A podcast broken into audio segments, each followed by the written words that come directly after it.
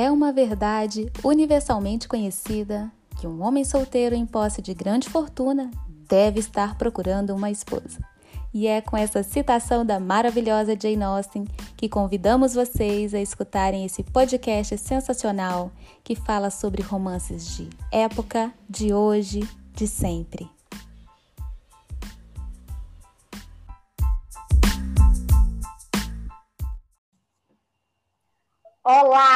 Todos sejam muito bem-vindos a mais um podcast feito por um trio de apaixonados por romance.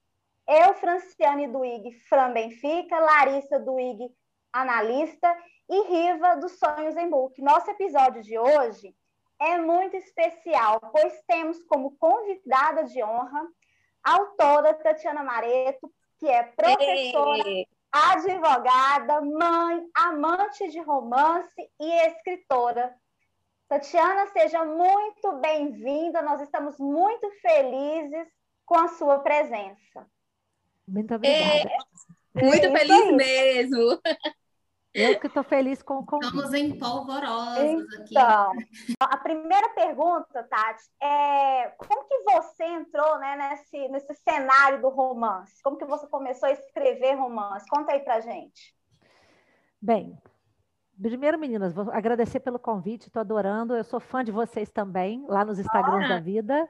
E fico feliz de saber feliz. que a Fran começou comigo, né? Estou até me sentindo importante. Você. É, então, eu comecei romances contemporâneos há muito tempo. Eu escrevo desde 1999 romancinhos que eu não publicava em lugar nenhum, né? Porque nem Nossa. tinha aquela rede mundial de computadores como a gente tem hoje. A gente usava uma internet de escada, muito precária, não tinha uhum. nem a funcionalidade de publicar online. Eu só escrevia e guardava para mim. Quando começaram a, a, os sites de publicação online, eu comecei a publicar fanfictions. Hum. Eu, também escrevia fanfictions, entendam. E uhum. os romancinhos originais ficavam guardados. Eu não tinha coragem de publicá-los porque eu não achava que eles eram bons.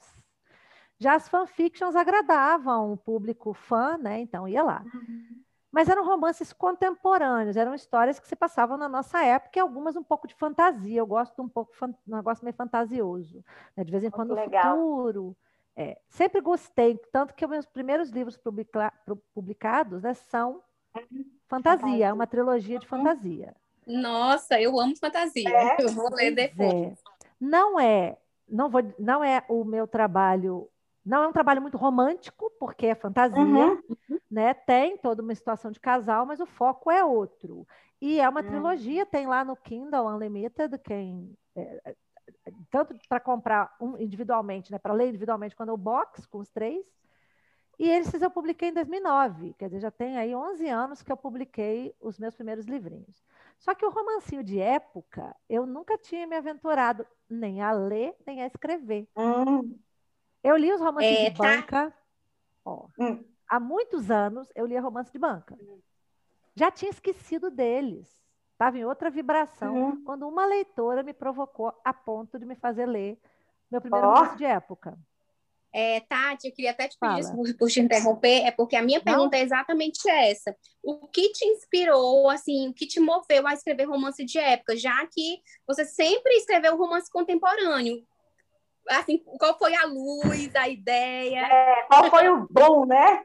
Foi essa é. leitora. O nome dela é Verona. Ela tem. Oh. Obrigada, ela... Verona! Verona, pra Verona. Eu dou sempre o crédito para ela, porque é, foi realmente. Eu não pensava em escrever romances de época, porque eu não, não achava que era a minha praia. Eu escrevi os contemporâneos. Uhum. E ela falava que. Ach...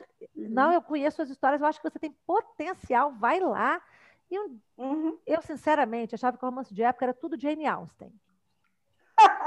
Eu, nada contra, eu adoro Jane Austen, entenda. Uhum. Só uhum. que eu falava, eu não sei escrever isso, é muito elegante, é muito classudo, uhum. é muito sem aquelas cenas que eu gosto de escrever. Né? Sem pimenta, né? É, faltou pimenta. Gosto, mas eu, eu queria escrever os negócios pimentados. E aí ela oh. me mandou ler a Elizabeth Hoyt. Eu li o oh, gente, Amo, amo. Foi uma boa leitura. Sou nível hard lá. É.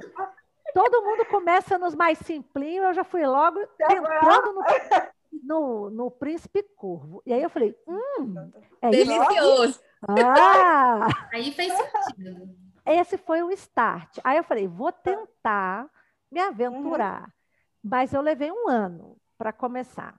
Eu li uhum. vários romances de época, planejei a minha série, que seriam dois livros. Não seria uma uhum. série, seriam dois. E segui escrever, é, lendo e pesquisando, lendo e pesquisando, até começar o Duque para chamar de meu. Né? Então, foi assim, uhum. essa leitora específica, que em várias conversas a gente acabou chegando aos finalmente, ela meio que me constrangeu a escrever e deu, eu gostei, até que a experiência foi positiva, não tenho nada a reclamar, não. Já sabemos quem temos que agradecer aí, né? E é. aproveitando aí a oportunidade, né? Falar é. nossos ouvintes, aqui a Larissa falando, tem uma frase que me marca muito que é assim: ah, nunca encontre seus ídolos porque você vai se decepcionar. E estou aqui eu, em frente a Tatiana Mareto, provando oh. o contrário, né? Porque estou até emocionada aqui nesse podcast, porque assim como a, a Fran, eu tinha um preconceito uhum. em relação a escritores nacionais, com exceção, lógico, dos nossos antigos. Cecília Meireles para trás.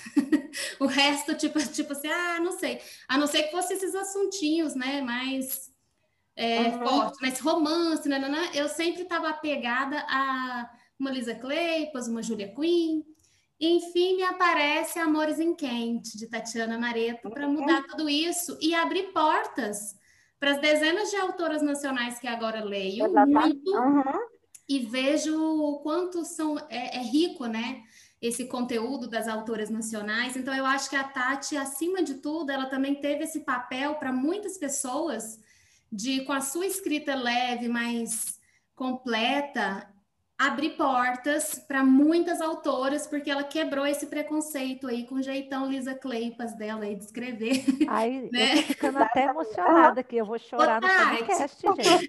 e aí eu te pergunto, né? Quais são as maiores dificuldades assim do autor brasileiro? Além de já existir um pouquinho às vezes desse, dessa ideia fixa, nessa mentalidade é, um pouquinho atrasada de que não, não é a mesma qualidade, ou porque ela já tem mais tempo de escrita nessa área, né, e que não vai ser tão bom. Além disso, quais são as grandes dificuldades aí dos autores nacionais?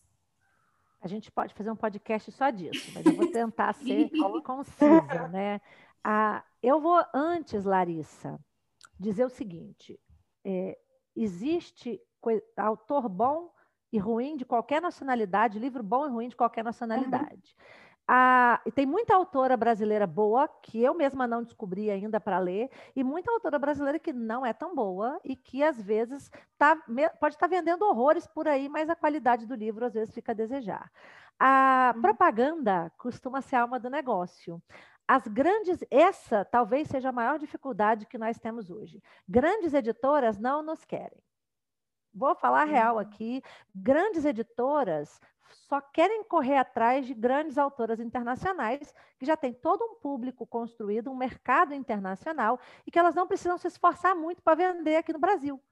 Certo? Quem, uhum. por exemplo, veja a Julia Quinn. Julia, ninguém precisa se esforçar para vender a Julia Quinn, basta escrever o nome dela no livro.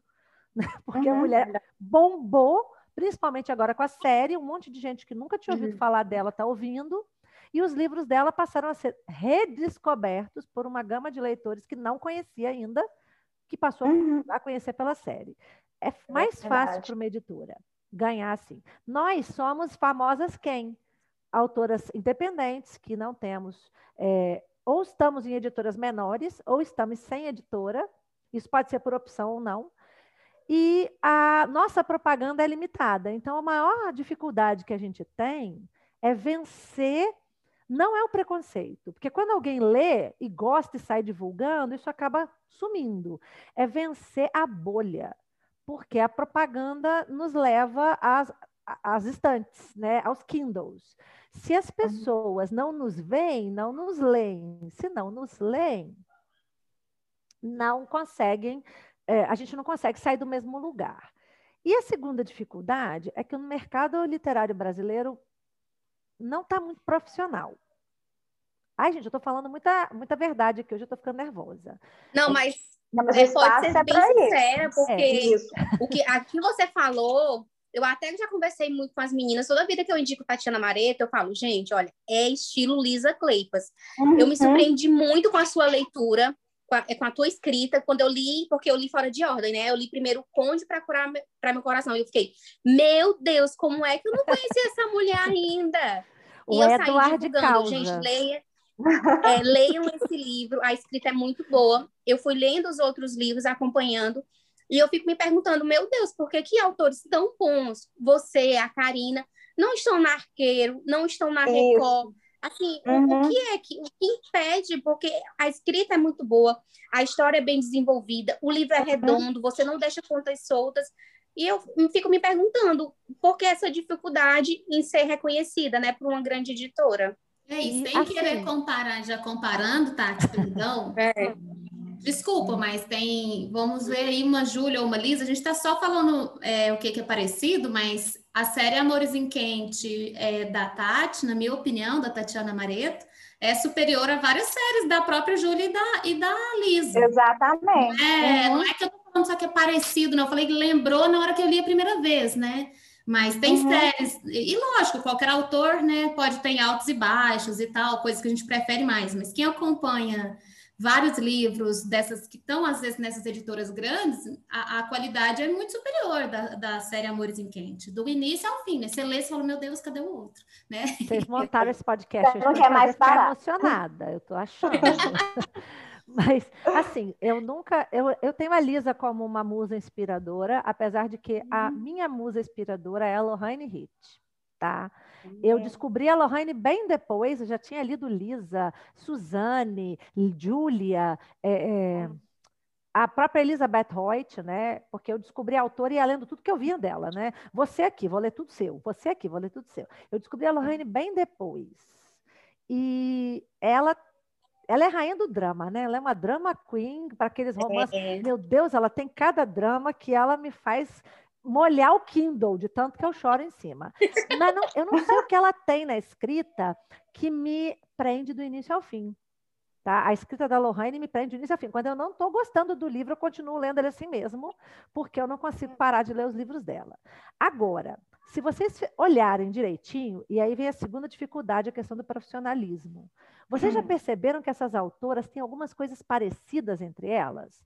As forma, a forma como elas começam o livro, por exemplo, elas parecem que sempre começam com uma ação, com uma frase, elas envolvem muito o leitor com diálogos, diálogos interessantes, diálogos que fazem Sim. o leitor gostar do personagem ali naquele. constroem uhum. personagens que a gente ama e odeia quase que na mesma medida. Isso é uma técnica.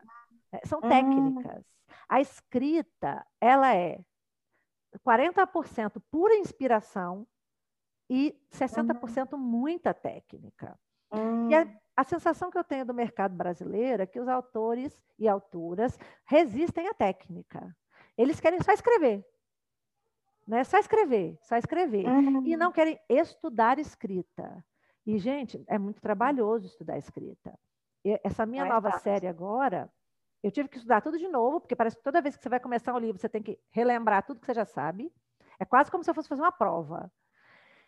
E você tem que planejar a série inteira, porque senão aí vem o que Riva falou, as pontas soltas.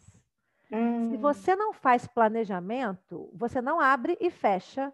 E você, mesmo que você faça uma história ruim, que a pessoa hum. que você não goste, a história tem que ter início, meio e fim. Né? Senão, vocês já viram aquelas uhum. avaliações que a, os autores, os leitores falam assim, é, a história correu muito, foi muito rápida. Né? Ela ia bem no é. início, de repente o final desandou. Uhum. Começou que eu não estava aguentando mais, eu insisti e melhorou. Em teoria, é. não poderia ser assim. O uhum. livro teria que ter uns. O alto e baixo do livro, gente, ele é normal. Vai ter um momento que vai, vai cair um pouquinho, outro momento vai elevar, mas o livro ele não pode começar morno e terminar acelerado. Tem toda ah. uma técnica para isso, e a gente estuda muito.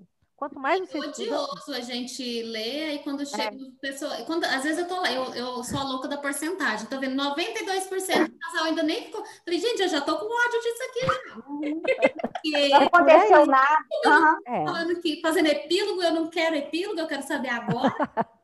Eu já me irrito. Eu já estou nessa também, Tati. E eu também pois lembro é. tudo. Gente, mas no livro passado esse autor não tinha, ah, esse atorzinho, né, esse personagem, não tinha feito não sei o quê. Agora vocês estão falando que não tem essa idade, eu lembro tudo, viu? Autoras fiquem certas. E, e isso, mas Larissa, quem lê, lembra.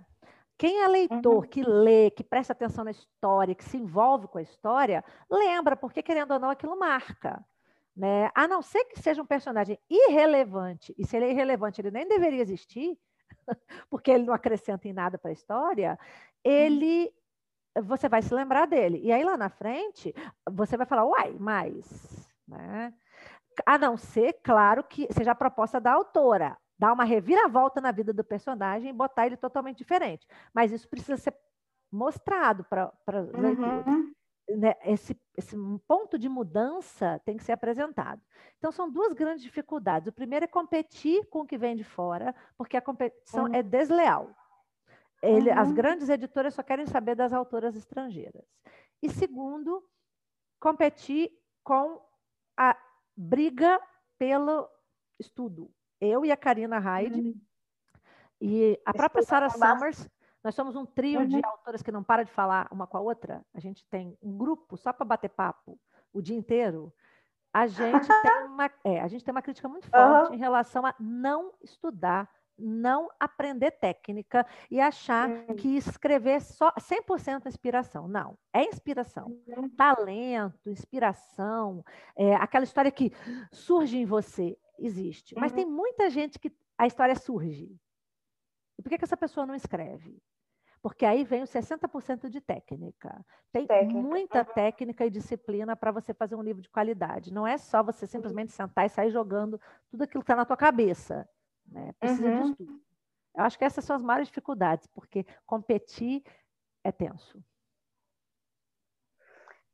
Tati, e aproveitando assim a sua fala, é, quando você foi é, escrever Amores em Quente, o que, que te inspirou? Como que foi esse processo de escrita da série? Então, o primeiro livro eu queria um negócio. Eu só ia ser dois livros. Eu só ia escrever uhum. dois, dos irmãos Trousdale, né? A Agatha, uhum. o Edward, o Aiden e a Agatha. O Edward uhum. me chamando aqui. Porque eu não sabia se ia dar certo, eu não sabia se a, a ideia de Amores em Kent pegaria, se eu conseguiria uhum. me dar bem no romance de época.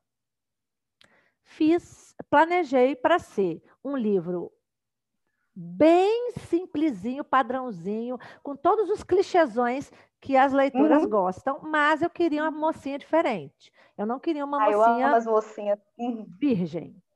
nada uhum. contra elas, mas eu falei, vou, vou começar com uma mais. Fala, Riva. Gente, eu, olha, eu tenho, eu acho que eu já comentei em vários grupos. Eu, sinceramente, hoje em dia, se eu vejo o título Virgem, eu já não leio. eu acho que eu já tô, eu tava com essa gastura da Virgem. Ela já tá me chamando. Ai, eu fico assim, meu Deus, a mocinha que vê o mocinho aí fica, não fica sem falar. Parece uma retardada. Eu o quê? Me recuso a ler isso, me recuso. E, só que assim, em 1800 lá vai bolinha, eu precisava é. de uma mulher com uma certa experiência de vida, então eu pensei, uhum. uma viúva. Né? Ai, gente, eu amo personagens mais maduros, gente. Acho uma viúva. Ela podia ser uma mulher é, é, que tivesse sofrido, sido largada, né, sido desonrada. Uhum. Mas eu falei, não, essa, essa vai ser uma, uma camada mais difícil de trabalhar, então vamos na é, viuvez porque assim ela já não é mais tão inexperiente, ela já vai ter, já vai resistir menos às investidas do mocinho, porque não tem lá muita coisa para preservar. E só que qual vai ser o obstáculo? Aí eu botei a diferença de classes, que eram, acho que mais grave do que a mulher desonrada, né? O, o a diferença de classes. Me, me, me orientaram assim: vai ler o livro do Benedict Bridgerton. Vai ler Um Perfeito Cavaleiro. Foi o primeiro livro da Julia Quinn que eu li foi o Perfeito Cavalheiro. Eu leio tudo fora de ordem, gente. Eu não leio uma série em ordem. Eu sou um fracasso em matéria de séries. Eu escrevo tudo fora de ordem. Eu leio tudo fora de ordem. Só que eu falei, é isso aí, mas não é isso aí que eu quero, né? Que a história do Benedict é uma recontagem da gata borralheira. E eu falei, é isso aí, mas não é isso aí que eu quero. E mas eu juntei esses clichês e coloquei lá. O livro da Agatha seria totalmente diferente. Ela iria para as Índias e encontraria o amor da vida dela lá. Só que as leitoras juntaram a Agatha e o Edward e eu não tive como não juntar os dois no livro. Esse livro surgiu assim do nada. Eu, eu precisei parar, mudar todo o meu planejamento e construir um livro do zero para é, quase que foi uma fanfic. As leitoras juntaram, eu fui lá e joguei a história. Não sei se que foi bom. não, mas deu certo. A mulherada ama o Edward. É, eu, eu meu preferido. Ah, eu acho. Tem fila, Riva. Tem fila eu... querendo o Edward. Ai, né? Ah. O pessoal fica. É ele e o do livro 4, né? O Grant Sobridge. Não sei se vocês gostam de uns caras meio errado. Eu sou o número um e acabou, gente. Ei, Mentira, é que graças a Deus que não dá briga, porque a Riva só gosta do que não presta. Gente, é, é, acham que não eu sou, Eu amo anti-herói, amo anti-herói. Detesto esse mocinho perfeito. Eu gosto daquele mocinho que eu tem também. os seus lados é, uhum. errados, que faz, mas gosto. que, tipo assim, consegue superar, tem charme. Eu, eu acho que o Edward é muito disso. eu adoro esse Ai, na, na, estalagem, o, gente. O Duque, que é, é, o Duque, ele chega e comanda todo o espaço, esse porque ele é o Duque. Já abre a chega... porta, já carrega ela no braço, na estalagem. Você percebe oh. que o Aiden é o CEO de 1890? Oh. Se ele for, ele é quase o Christian Grey de 1890. Ele chega e fala assim: Eu tenho muito dinheiro, eu vou comprar vocês todos, façam o que eu estou mandando. Né? Eu quis. Aí não teriam quatro livros, seis livros. Só que, uhum. como deu certo a série, eu fui e planejei os outros quatro. Quem seriam? Para continuar no mesmo lugar. Os irmãos do Edward. Aí peguei os McFadens uhum. todos. Eu tentei entregar um mocinho e uma mocinha de cada jeito para agradar todo mundo. Para quem gosta do bad boy, para quem gosta do CEO, para quem gosta do príncipe encantado, para quem eu tentei, falei, vamos construir os casais aí para que cada uma, cada leitura tenha uma mocinha do jeito que ela quer e um mocinho do jeito que ela quer.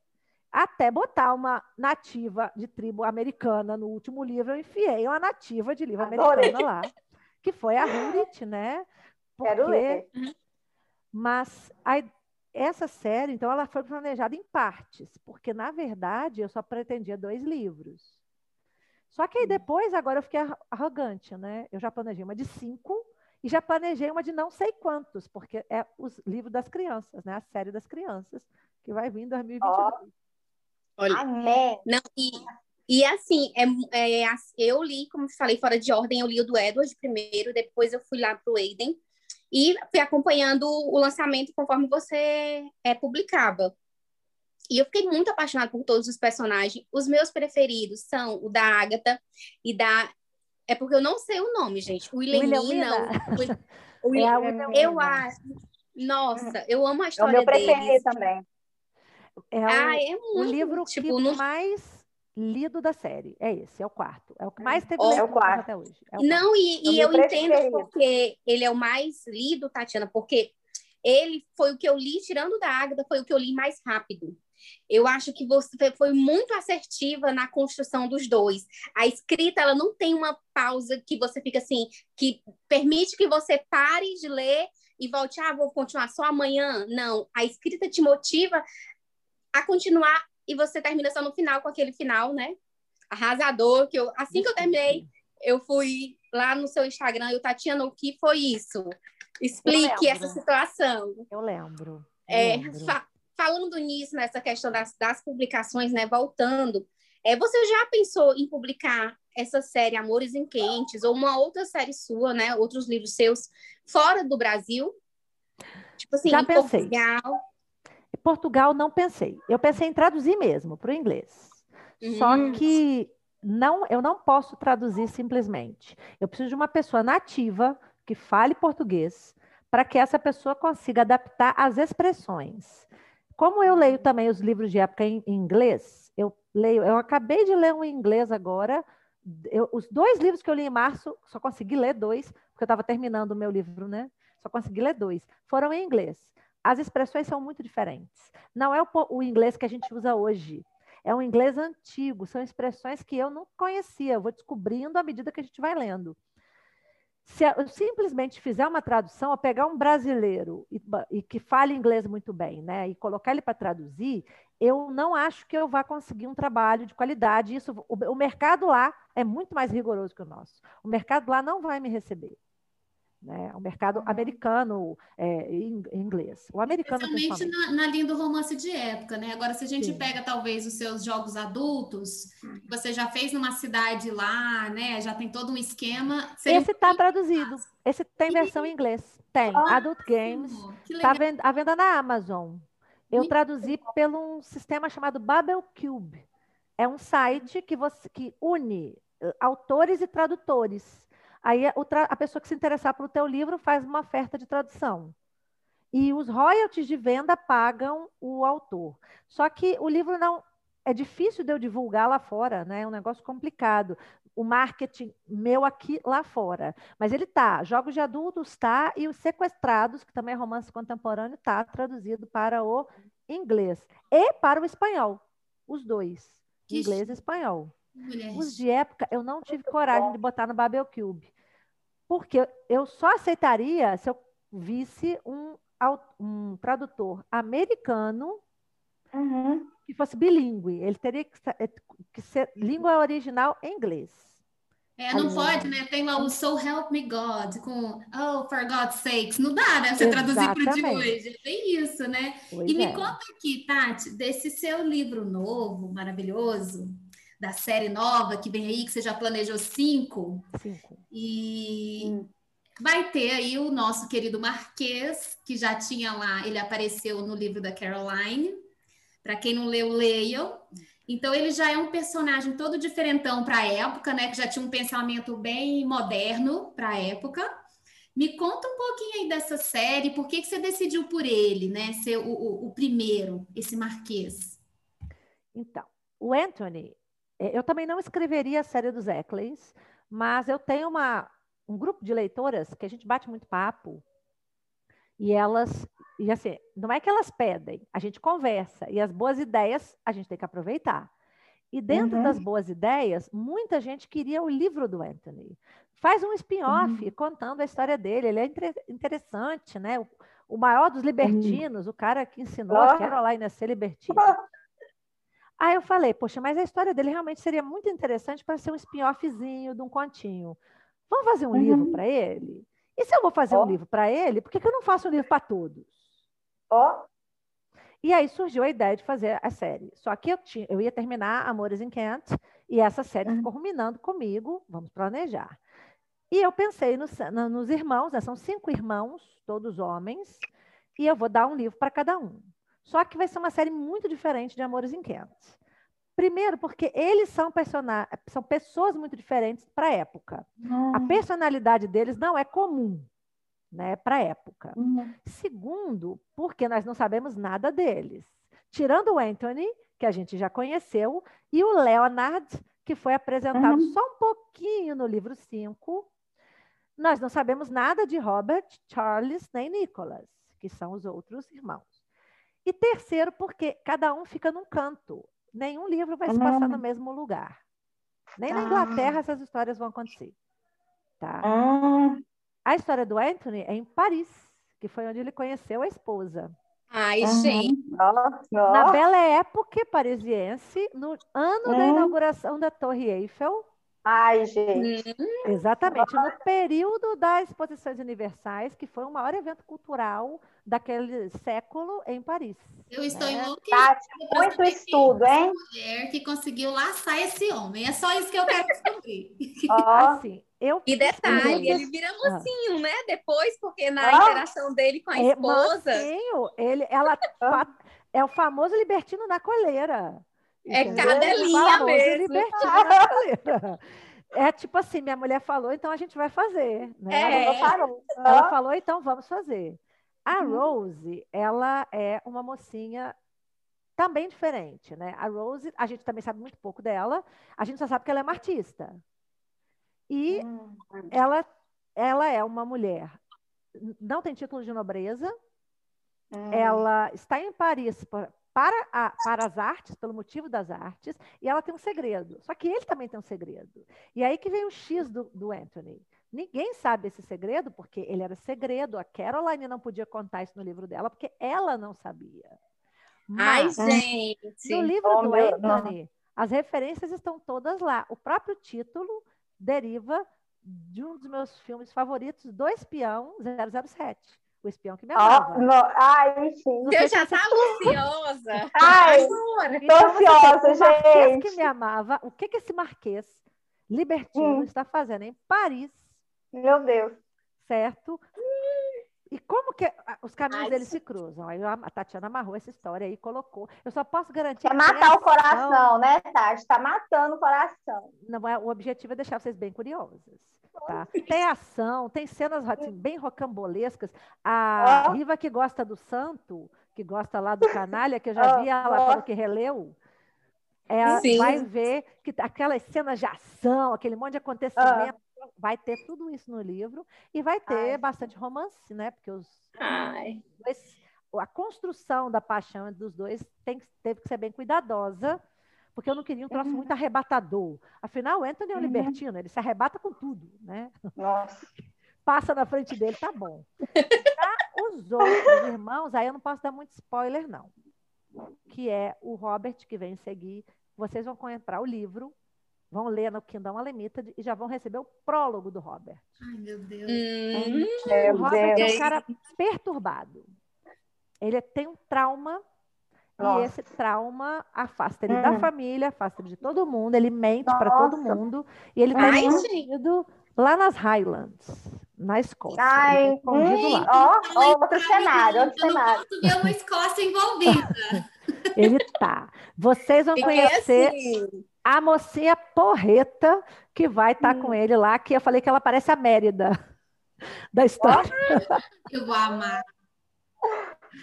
E aí, pronto. Aí os outros eu não vou dar mais spoilers sobre os outros, não. Vai ficar segredo deles. Esses vai ficar segredo. Ô, Tati, nós temos umas perguntas aqui de fã. E, e os fãs de Tatiana mandaram para nós o que, que eles gostariam muito de saber. Na verdade, tem várias. Só como não temos muito tempo, vou fazer as perguntas aqui, você vê qual que você acha que é mais importante você responder. Uma é qual foi o personagem mais difícil de escrever foi a arroba Florescer Palavras. A outra foi onde você se inspirou, né, para escrever, começar, onde você se inspira, na verdade, quando você vai se inscrever, né, foi a Elisângela Brito. E qual que é o personagem que não sai da sua cabeça? Isso, às vezes que você tenha mais carinho, né, da Cássia Regina. Então, eu, vou, eu consigo responder todas. É, se eu lembrar agora da primeira, né, vamos lá. É, qual foi a primeira? Lê para mim de novo, da Florescer. Qual foi o personagem mais difícil de escrever? Foi Caroline, com certeza. Porque ela era uma mocinha libertina. E eu não tinha uma referência de mocinha tão fora da casinha quanto ela. E para ela ser crível, não ficar um, uma caricatura muito esquisita para a época, e para ela começar vilã, vamos dizer assim, terminar uma mocinha que as pessoas pudessem gostar dela, ela foi a personagem mais difícil de escrever. Né? A, hum. Onde eu me inspiro é em música. Toda a minha uhum. inspiração é musical. Eu só consigo fluir na escrita depois que eu tenho uma playlist e tenho as hum. músicas principais de cada livro escolhidas. Nossa! Esses dias eu perguntei lá, é, abri um chat box, falei, joga lá a cena que você quiser que eu te dou a música que inspirou. A cena que você quiser, eu vou te dizer que música, hum. porque tem música para hum. tudo. Tá? E a outra foi o personagem que não sai da minha cabeça. Esse é difícil. Eu acho que o personagem que não sai da minha cabeça é o que eu estou escrevendo naquele momento. Porque se perguntar qual foi o personagem que, eu, que mais me marcou em Amores Kent, eu não posso negar que foi o Isaac. Esse casal tem uma questão interessante. E o Isaac tem duas situações. Além dele ser o príncipezinho encantado que eu coloquei lá, foi o avatar dele que marcou muito foi o Vinícius Piccoli. Hum. Ai. Que ele era modelo, ele sabia que era o avatar do Isaac, ele interagia com a gente, ele reproduzia nossas histórias. Hum. Né? Ele, ele, compartilhava nossas coisas. E ele passou por uma doença muito séria e faleceu no final do ano passado. Então, isso hum. acabou marcando demais o personagem para gente. Até hoje, quando eu mostro o avatar do, do Isaac, eu fico agarrada. Eu, eu sinto isso. Né? Uhum. E eu sei que muitas leitoras que acompanharam toda a história dele também ficaram com essa marca. Então ele acaba voltando sempre, mas o personagem realmente não sai da minha cabeça é o que eu estou escrevendo, porque eu preciso mergulhar na história dele, deles, né? Que é um casal. Então é sempre um casal, então sempre os dois, para poder dar o melhor naquele momento. Então não pode sair da cabeça. Geralmente é isso. Acho que respondi rapidinho as perguntas das meninas, viu? Então, Tati, qual é a mensagem que você vai deixar para os seus fãs? Nós estamos aguardando. Fico até emocionado quando vocês falam fãs. Somos Mas, sim, ó. Então, é, que mensagem que eu quero deixar? Primeira, hum. é, comprem a série, assim, é, lembrando que não é uma continuação de Amores em Kent, né? Infelizmente, vocês não vão ver os personagens de Amores em Kent de novo nessa série. É uma série completamente nova, mesmo que vocês consigam fazer relações, porque já ouviram os Eccles em algum lugar. Mas é, tem, é o mesmo estilinho, romance de época, né? Os personagens mais variados possíveis e nos locais mais diversos possíveis. Gosta. Pois é. E se puderem, comprem o livro na pré-venda, ainda. Ou comprem no dia do lançamento. Isso ajuda pra caramba o autor nacional, porque a Amazon ela dá um tratamento especial em livro que está sendo lançado. Então, Eu o livro está sendo. Meu. É, o livro sendo lançado, ele recebe é um destaque maior. E quando ele é, vende uhum. bem no dia do lançamento, ele recebe um destaque duas vezes maior. Então, ajuda a gente. E terceiro, deem chance a boas autoras nacionais. Peguem recomendação com as colegas que ela, aquela colega que você sabe que gosta da mesma coisa que você, se ela te recomendar um nacional, não deixe de ler só porque foi de uma autora nacional. Porque se a tua uhum. colega que gosta da mesma coisa que você gostou desse livro, deve ter alguma coisa boa por trás. Ela não ia te dar uma dica ruim, não. Então, não, assim, leiam nacionais indicados, recomendados, porque eu tenho certeza que vocês vão romper qualquer tipo de é, preconceito que ainda possa restar uhum. contra a qualidade dos nacionais. Tá certo. Tati, Tatiana, né, Tati? Muito obrigada. É, você é uma das autoras nacionais que eu mais gosto de divulgar, que eu panfleto mesmo, que eu indico, porque além das suas histórias, eu, eu vejo você muito receptiva com o teu público. É, é uma autora que a gente conversa, que eu me sinto à vontade, às vezes, para é, dizer: olha, Tatiana, isso aqui no livro não me agradou tanto. Porque eu vejo que você é, recebe isso dos teus fãs, das pessoas que leem os teus, teus livros, né? Você tem essa, essa sinergia com o teu público. Então, foi um prazer ter, ter você aqui com a gente, ouvir suas histórias, é, suas dicas e que essa nova série seja um sucesso maior ainda do que Amores em Quente. Eu tenho certeza que eu ainda vou ver seus livros numa grande editora, não que a editora que você está agora, né, a Freia, é, seja menos por isso, não, mas é porque as suas, as suas histórias ela merecem um reconhecimento muito maior do que ela tem hoje. Então, muito, vocês muito obrigada. São, vocês são maravilhosos. Beijos. Foi lindo, Tati. Tchau. Muito obrigada. Foi maravilhoso. A Obrigada, Tati, ela tem essa humildade, né? Quando eu fiz o convite a ela, ela de pronto aceitou vir aqui num sábado à tarde, né? Já que a gente está gravando no sábado de Aleluia. Uhum. E... Presentão, hein? Nossa, que presente de Páscoa maravilhoso. Nada, tá, eu tô me divertindo horrores, vocês não têm noção. e essa, essa, essa proximidade, né, que a gente pode ter, né, de ficar perto aí de, dos nossos ídolos. E você inspira uhum. muitas mulheres, não só na escrita, mas na forma de se colocar, na mensagem que você passa, né, nos livros, nessa força, né? E é uma, uma maneira de empreender também, através aí da escrita. Muito obrigada por você existir, muito obrigada pelo trabalho, né? E o quanto você deixa aí o mundo melhor. Gratidão. Eu que agradeço, meninas. Estou muito feliz com o convite. Vocês sabem que podem contar comigo. E assim, essa, eu sou gosto de estar com as leituras. Eu gosto, conto história para as pessoas lerem. Eu sou quase uma contadora de histórias, então eu quero saber o que vocês acharam. Não precisa sempre amar, não, gente. Vocês amarem todas as minhas histórias, tem alguma coisa que está dando errada aí, né? Vocês têm que detestar um pouquinho também. Tipo, esse livro aqui tem isso aqui que eu não curti. Então, para me falar, eu não ligo, não. A gente tem que ter.